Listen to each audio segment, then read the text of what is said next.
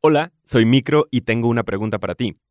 En este preciso momento en que escuchas este podcast, ¿estás en Guadalajara o estarás paseando por acá el sábado 8 de octubre de 2022? Te pregunto porque a nombre de todo el equipo de Esto No es Radio, queremos invitarte a una celebración. Este sábado 8 de octubre a las 5 de la tarde escucharemos en colectivo el episodio final de la cuarta temporada de este podcast que cuenta historias para seguir viviendo. Quienes lo escuchen con nosotros lo escucharán antes que nadie. Vamos a estrenar este episodio una semana después. Así que aquí te esperamos, habrá invitados especiales y una historia que nos hace preguntarnos a todas, todos y todes, ¿qué te hace pararte? Boletos e información en nuestro Instagram arroba esto no es radio MX. Esto no es radio.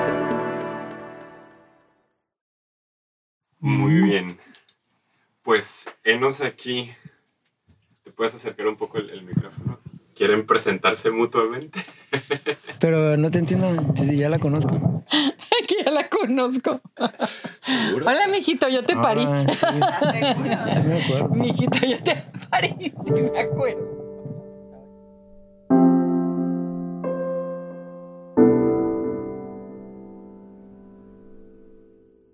Bienvenidas y bienvenidos a Esto no es radio. Yo soy Fernando Hernández Becerra pero puedes decirme micro. Han pasado nueve años, nueve, desde que Alejandro Aguirre Riveros estuvo muy, muy cerca de la muerte. Contrajo el síndrome de Stevens-Johnson. Esta enfermedad es una enfermedad autoinmune que provoca daños a las mucosas del cuerpo y a la piel, y muchos la conocen como la enfermedad del quemado. Entre 2016 y 2017, viajé a La Paz para entrevistarlos a él y a su madre, María Malvina Riveros. El resultado fue el episodio de la primera temporada de Esto no es radio titulado Ojos quemados. Cinco años después regresé a La Paz, en Baja California Sur, para entrevistarlos nuevamente.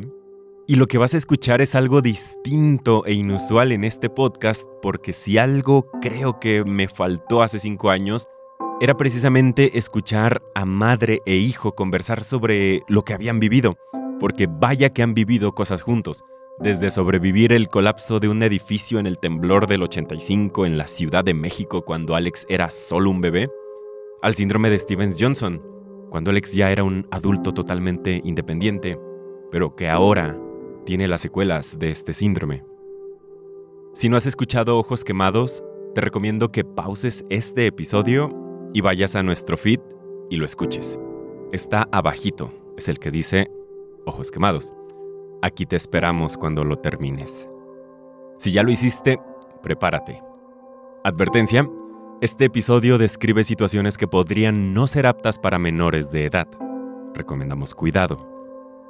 Esta es la temporada 4, episodio 8. Ojos quemados, nueve años después.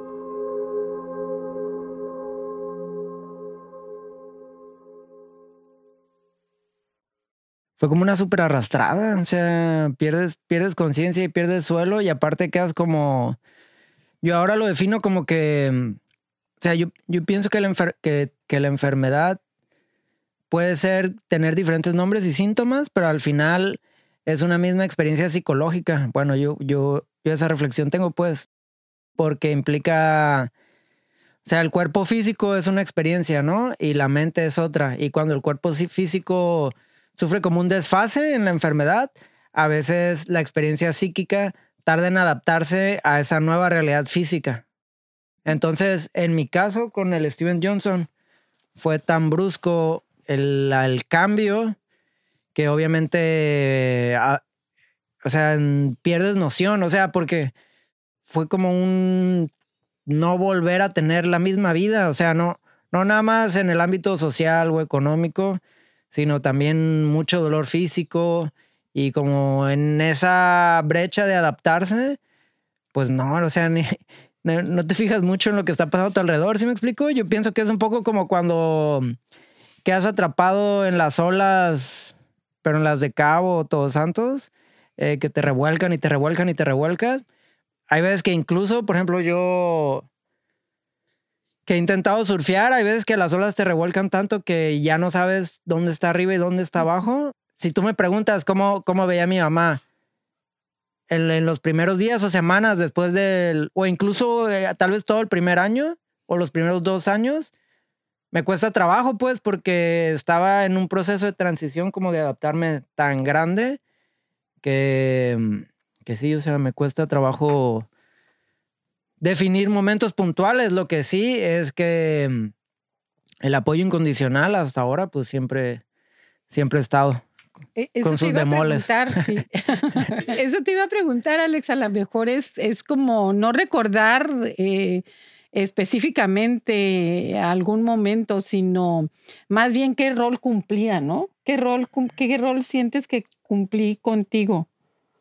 Pues al final esa es como de las grandes lecciones que a, mí me quedan, que, que a veces hablando con otras personas no me creen o lo dudan, pero al final de cuentas la familia es como de las pocas cosas certeras que tiene uno en la vida.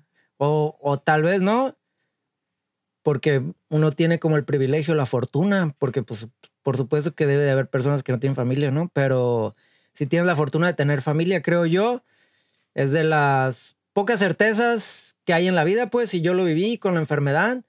Al final del día, los que me apoyaban incondicionalmente y en todos los ámbitos, ¿no? O sea, desde algo tan fácil como alimentarme cuando no me podía alimentar, o ir a comprar medicamentos, o llevarme una consulta, o cuando no veía, ¿no? Llevarme y traerme. Al final es la familia, pues, más. O sea, no digo, no digo que, que los amigos no, pero es como una frase que, que se escucha mucho hasta el punto de que raya en el cliché, pero pues yo viví esa certeza, pues, de que al final un apoyo incondicional de mi familia y, por supuesto de mi mamá.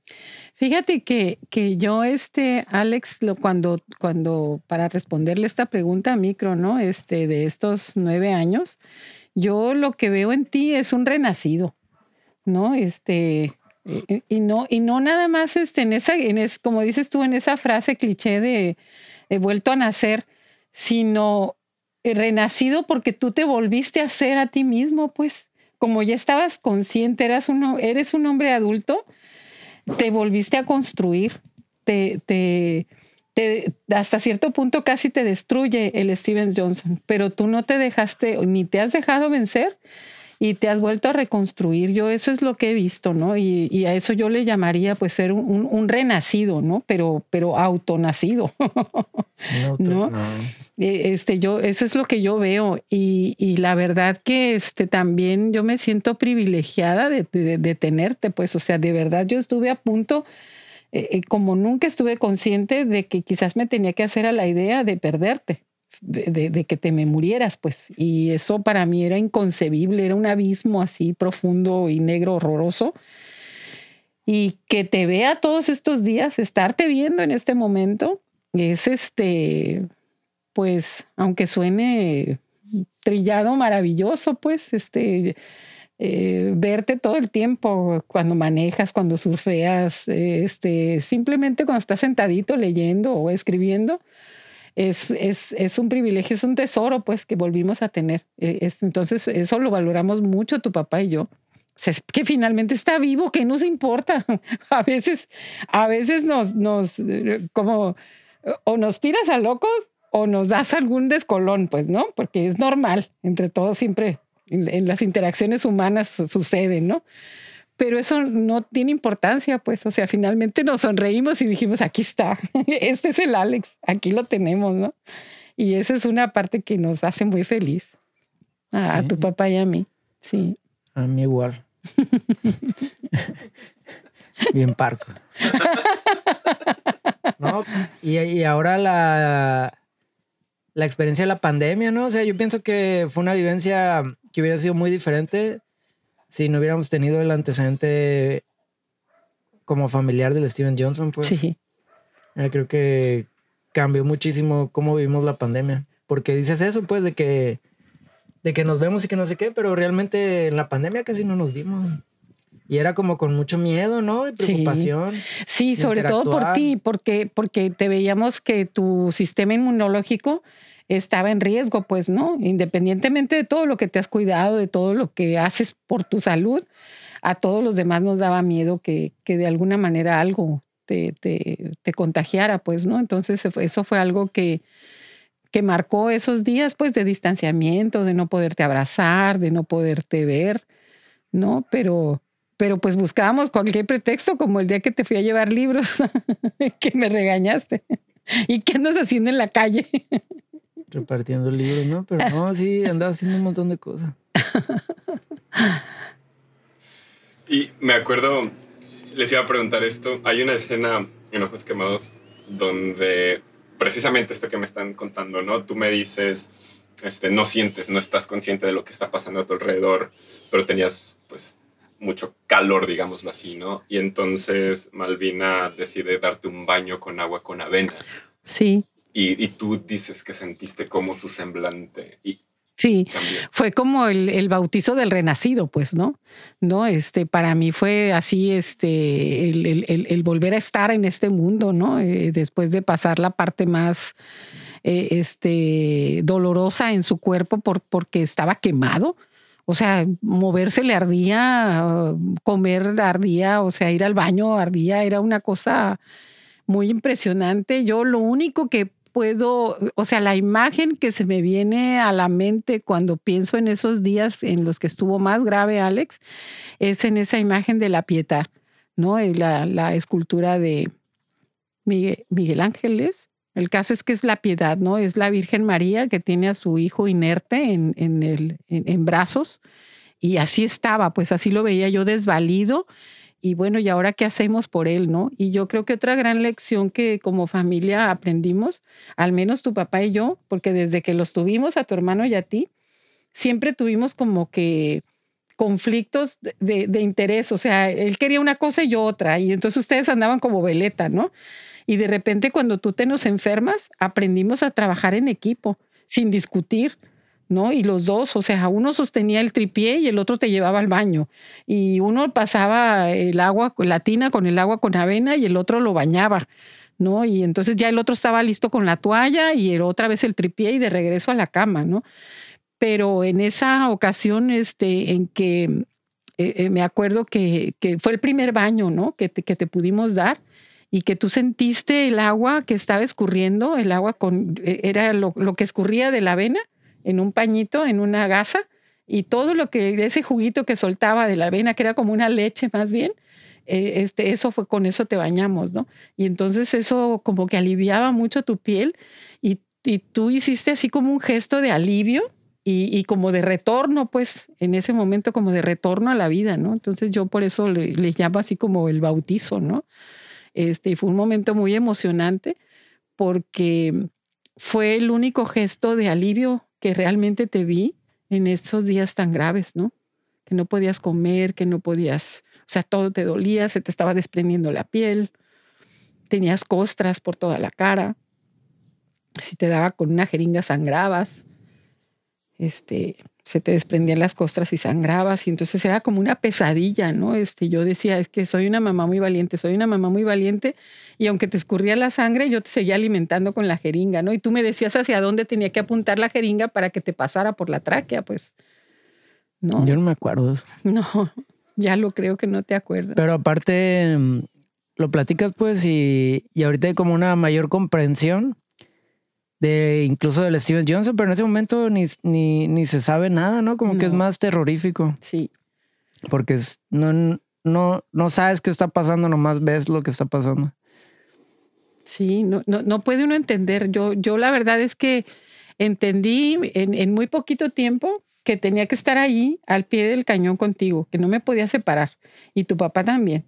Y entonces también esa era la labor de equipo, ¿no? Este, él se quedaba toda la noche, nos quedábamos los dos toda la noche contigo. En la mañana yo venía, preparaba café y me bañaba y, ya le llevaba yo algún refrigerio, algo para como desayunar. Y era un ratito que pasábamos en una mesita que estaba en un jardín cerca de tu cuarto. Y ya cuando eh, tomábamos el café, el desayuno, yo me quedaba contigo todo el día y él se iba a trabajar a su consulta. En, mi escuela dos compañeras se hicieron cargo de los grupos de alumnas que yo atendía y yo no volvía a pararme en la escuela en un mes. todo ese tiempo que estuviste hospitalizado, más unos días aquí en la casa. Y entonces, este, pues no, no nos separábamos de ti. Entendíamos que era vital estar ahí por un lado. ¿Sí? Y, y pues es también así como el logro de esa labor en equipo, pues. Pero también había sus bemoles de una Oh, no me querías dar agua mineral. Como cuando te levantaste y te quedaste tirado y salí yo corriendo despavorida. ¡Enfermera! Gritando aterrada, porque no te podías levantar y querías a fuerza ir al baño tú solo y te decía, no, Alex, pues cárgame, pero que yo no te puedo, que estás muy pesado. Y pues que te levantas y que te quedas tirado allí. Ahí viene el, tampoco me acuerdo de eso. El enfermero a levantarte. Y te dije, Alex, ya Paco, no me voy ¿no? ¿Cómo se llamaba ese enfermero? Paco. Mm. Este, decía, Alex, si vuelves a hacer eso, yo ya no voy a estar aquí. dije, yo no puedo con esto. Pero bueno, es parte de, del proceso. Es que estabas muy grave. Sí, en el hospital, sí. Muy grave. Sí. Yo digo que ya una, una, una última pregunta. es... Ale no quiere porque es muy sensible y si sabe que si lo habla se va a romper. está bien callado por eso. No, nada más es como. Estás demasiado serio. Está hablando Dani Reyes, pareja de, de Alex. Reportera. Fotógrafa. Yo le pedía al, ser supremo del universo que, que encontraras una chica joven, fuerte, que supiera lidiar contigo y, y, aquí la respuesta. y que también te pusiera tus límites y tus retos. Ándale. Que lo, evidenciara cuando estuviera muy acá. Qué bárbaro. Eh, pero bueno, este, digo, no, no le quiero apostar a, que te rompas, es un proceso muy... No, pero no, no es eso, es solo como... No sé. Eh, lo, que lo que les quiero preguntar más bien es como qué cosas no se decían antes y qué cosas ya se dicen ahora. Entre mm. ustedes. ¿Qué, ¿Qué cosas no nos decíamos y nos decimos ahora? No, yo siento que, bueno, al menos es mi impresión, que siempre hemos sido como muy cercanos, ¿no? O sea, o más bien muy abiertos en la comunicación. En todo caso, somos más cercanos. Eso, eso sí es como súper claro que, sobre todo por eso, pues, o sea, cuando vives esa experiencia donde te das cuenta que la familia es como de las pocas cosas certeras que tienes en la vida, se une el vínculo, ¿no? Bueno, yo al menos así me siento. Pues es que han sido dos, dos, dos experiencias muy fuertes, pues la del terremoto y el Steven Johnson, ¿no? Entonces, después del terremoto yo me sentí muy unida a ti porque de alguna manera eh, eh, eh, sobreviviste pues a eso. Yo no podía creer que estuvieras vivo en mis brazos, ¿no? Y entonces eso, eso formó un vínculo mucho, muy especial que se volvió a estrechar ahora con el Steven Johnson, ¿no? Entonces sí, sí es cierto eso que dices de, de esa identificación, pues sí, sí la hay, esa cercanía. Pero yo creo que yo creo que algo que yo no decía es que no pasa nada. O sea, yo siempre creo que con la crianza como que fui muy exigente, pues, ¿no? Y después con el Steven Johnson me di cuenta que necesitaba dejarte fluir, pues, ¿no? Y entonces no pasa nada, se cayó esto, se rompió lo otro, aventaste aquello, no pasa nada. Es más, podías hasta desbaratar la casa y no pasaba nada porque lo que importaba era que estuvieras vivo. Esa parte no, no, no, no te la había dicho, pues te la estoy diciendo ahorita. Ah, sí. sí, es que tenía momentos de frustración muy intensos, ¿no? como que todavía no aprendí a lidiar con las emociones del, de todo lo que pasaba. Y sí me acuerdo que de repente golpeaba, aguantaba cosas, pero era parte de la desesperación, pues, de no tener la capacidad para canalizar esa brecha que, que digo, pues, que se abre entre la experiencia psicológica y la experiencia física. O sea, cuando un cuerpo está como dañado, pues se desfasa la psique y Oye, de hecho empecé a ir a terapia, ¿no? Sí. Y fui un montón a terapia. Pero es eso, pues, o sea, yo siento que algo que, que cambió fue. Pero nunca rompí toda la casa, ¿no? Pero sí, pero sí podías, sí podías haberlo hecho, pues eso es a lo que yo me refiero y no, pasa nada. Ah, no, mijo, no pasaba nada. Tú todavía la puedes romper. No. ya no tengo ganas. Mm, yo no.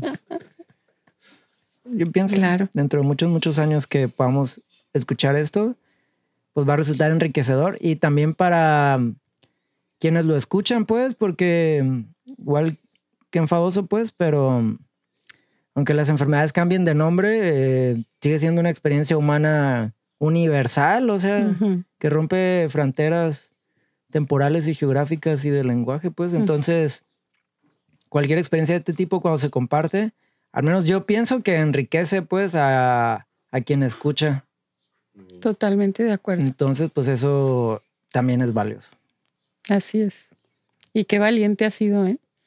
Y disciplinado y persistente. Mis respetos, hijo. Pues más bien como terco, yo creo.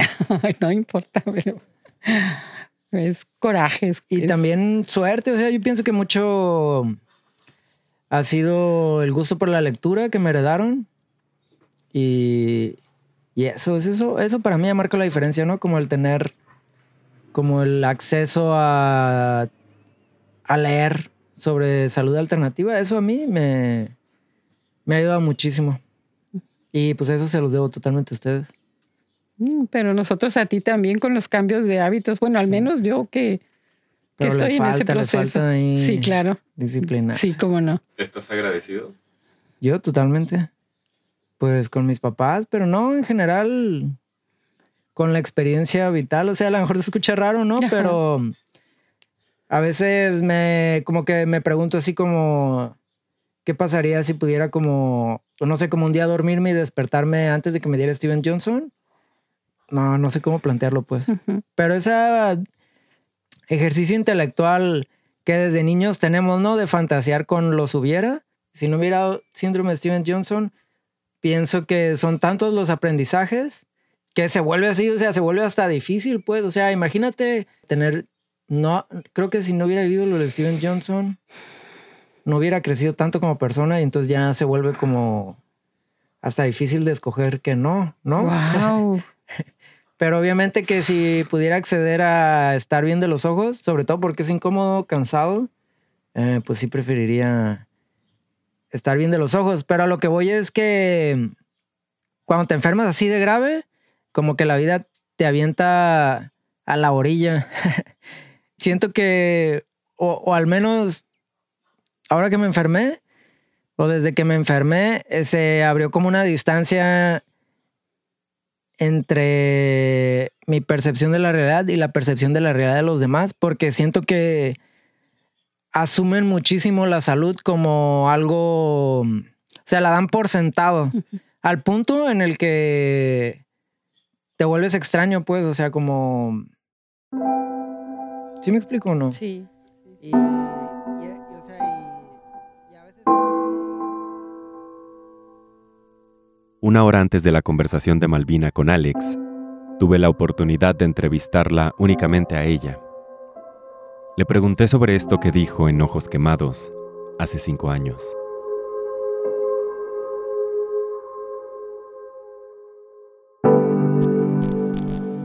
Igual puede haber algo que lo alivie de manera definitiva y absoluta, igual puede haber algo que no, que no llegue ese alivio y que tengamos que aceptar otro tipo de, de situación que a lo mejor ahorita no queremos hablar, no queremos decir. No se vale decir, pero está ahí como escondidito, que cualquier rato puede brincar. Al final de la pieza dices tú, y hay algo sobre sus ojos que no se vale decir, no se vale mencionar. Yo le pregunté a Alex, le dijo, oye, pues, ¿te acuerdas que tu mamá dijo eso en esta pieza? Y él, y él lo tomó con, muchísima naturalidad, como que para él no es tabú. Le pregunté así como, así directo, ¿no? ¿Es tabú para ti? ¿Es tabú para tu mamá? Y me dijo, al menos para mí no. El poder quedarse sin visión. Sí con el tiempo, eh, después de estos cinco años que tuvimos esta entrevista y que yo este, mencionaba esta frase, yo me di cuenta que para él sí era una posibilidad, ¿sí? Y que para él no era un tabú. Eh, para mí sí. O sea, como que entraría, si tú me lo dices, eh, entraría en negación. O sea, no, es que debe haber alguna alternativa. No, no, ya no es un tabú, pero de alguna manera lo niego. No, me resisto a pensar que eso va a suceder. Yo pienso que va a haber un recurso médico, una, un avance en la ciencia médica que va a permitir recuperarle sus ojos. Sigo teniendo esa fe inquebrantable en eso. Es otro mantra. Tiene que haber alguna manera. Pero bueno, también eh, en un momento dado, si eso sucediera, pues buscaríamos el modo de que funcionara.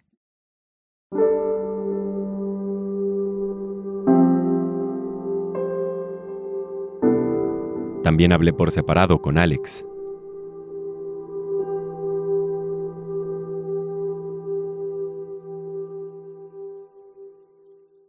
¿Es tabú hablar de esto? Eh, no, la neta no. Porque en diciembre tenía el problema de las venas, pero todavía veía bien con el ojo izquierdo y de repente perderle el 50% de tu calidad de visión de de diciembre a abril.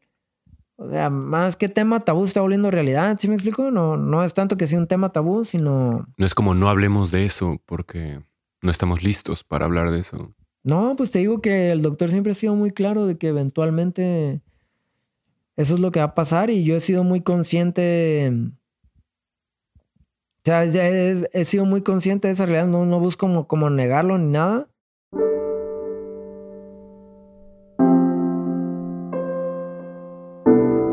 Sea, claro que tampoco me, me rindo ni nada, sino busco opciones como para ayudarme dentro de lo que sea posible. Pero lo que voy es que cuando ya se vuelve una realidad, ¿no? Como lo que está pasando con el ojo izquierdo.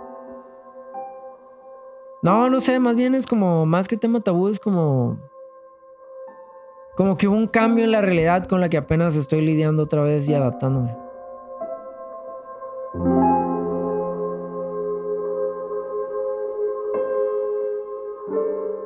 Alejandro no se detiene. Actualmente está a punto de terminar una maestría en estudios históricos literarios.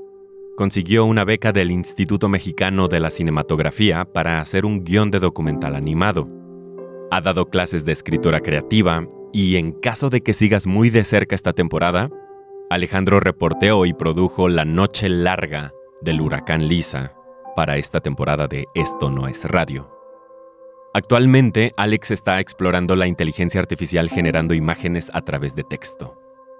Los resultados son, por decirlo de alguna manera, bellamente desconcertantes. Pero averígualo tú mismo. Instagram alex.escribe. Ojos Quemados, nueve años después, fue producido y escrito por mí, Fernando Hernández Becerra, pero puedes decirme micro. Mezcla, diseño sonoro y música original de Luis Raúl López. Dirección de sonido de un servidor. Natalia Luján es editora de comunidades y productora. Sandra Fernández es nuestra asistente de producción. Esta temporada contamos con ilustraciones de Citlali Rayas. Para más créditos y enlace a nuestras redes sociales, puedes visitar esto no es radio.mx. Agradecimientos especiales a Daniela Reyes, la familia Aguirre Riveros y en especial a María Malvina Riveros y Alex por compartir su historia una y otra y otra vez. Con esto no es radio. Probablemente haya una tercera parte. Esto no fue radio. Fue abrir los ojos.